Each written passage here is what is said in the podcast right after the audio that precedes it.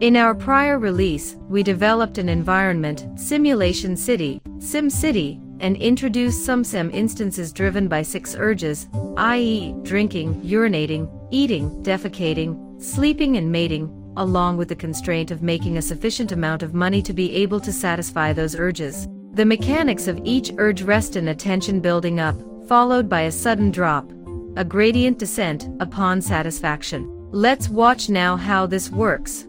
Hi, how are you? I'm fine. What about you? I'm okay. See you soon then. See you soon. Bye bye. As can be seen here, in the aerial views, by doing so every one instance of Sam is pursuing the satiation of its own urges, in such a way that SimCity is on a par with any other bustling crowded city. Hi, how are you? I am hungry. Are you too? Yes, I am. Should we eat together? It would be a great idea. Let's do it then. Okay. Let's go. In this new phase, we have taken a significant step forward by designing SAM instances to not only be aware of their own urges, but also to hold a representation of the urges of half a dozen of their close friends.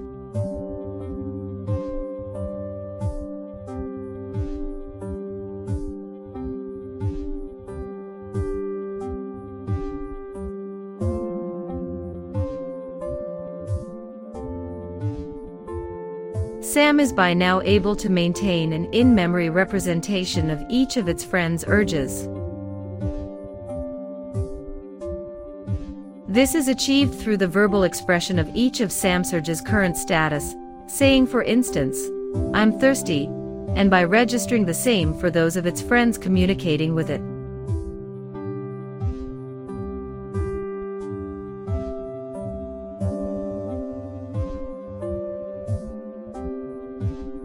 Hi, how are you? I am hungry. Are you too? No I am not. Okay, see you soon. Some other time maybe. Bye.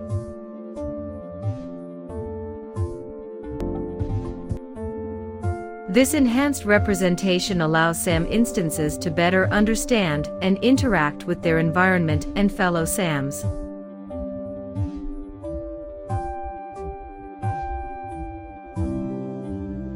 Hi, how are you? I am thirsty.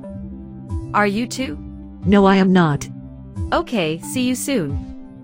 Some other time maybe. Bye.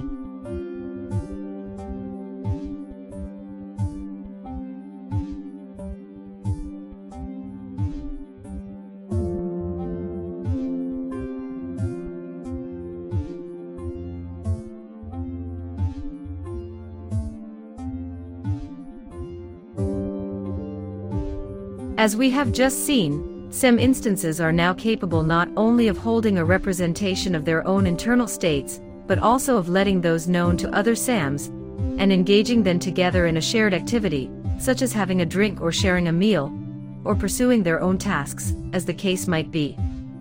In the illustration coming now, we see one instance of SAM planning an activity with a fellow SAM.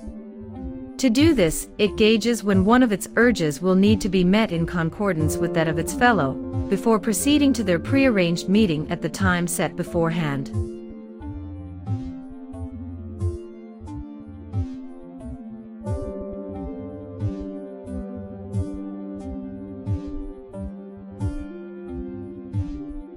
Hi, how are you? I'm hungry. Are you too? No I am not, but in two hours I'll be. Shall we have lunch together then? That's a great idea. Sure, Let's meet at the restaurant then in two hours' time. see you at the restaurant then. Sam is hungry but can still wait, her urge not being yet in the red alert discomfort zone. Her male colleague, as for him, is not yet hungry and reckons that he will be so in two hours' time. They register their common appointment and make sure they'll go eat together in due time. Memory, autobiographical memory, having been sequentially recorded as a reflection of the variety of interactions that Sam will have entertained, is at the core of its unique personality and the guarantee that its autonomous behavior can be trusted by humans, as well as by other AIs. More to come soon.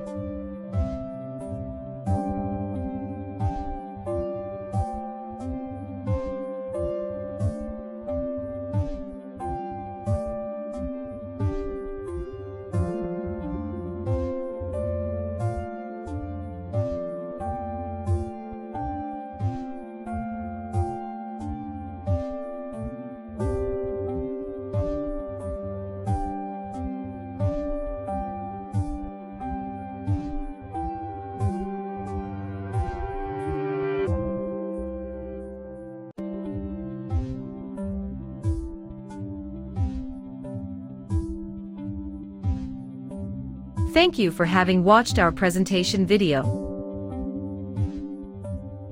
Please follow our further progress on our Twitter account or at pribor.io.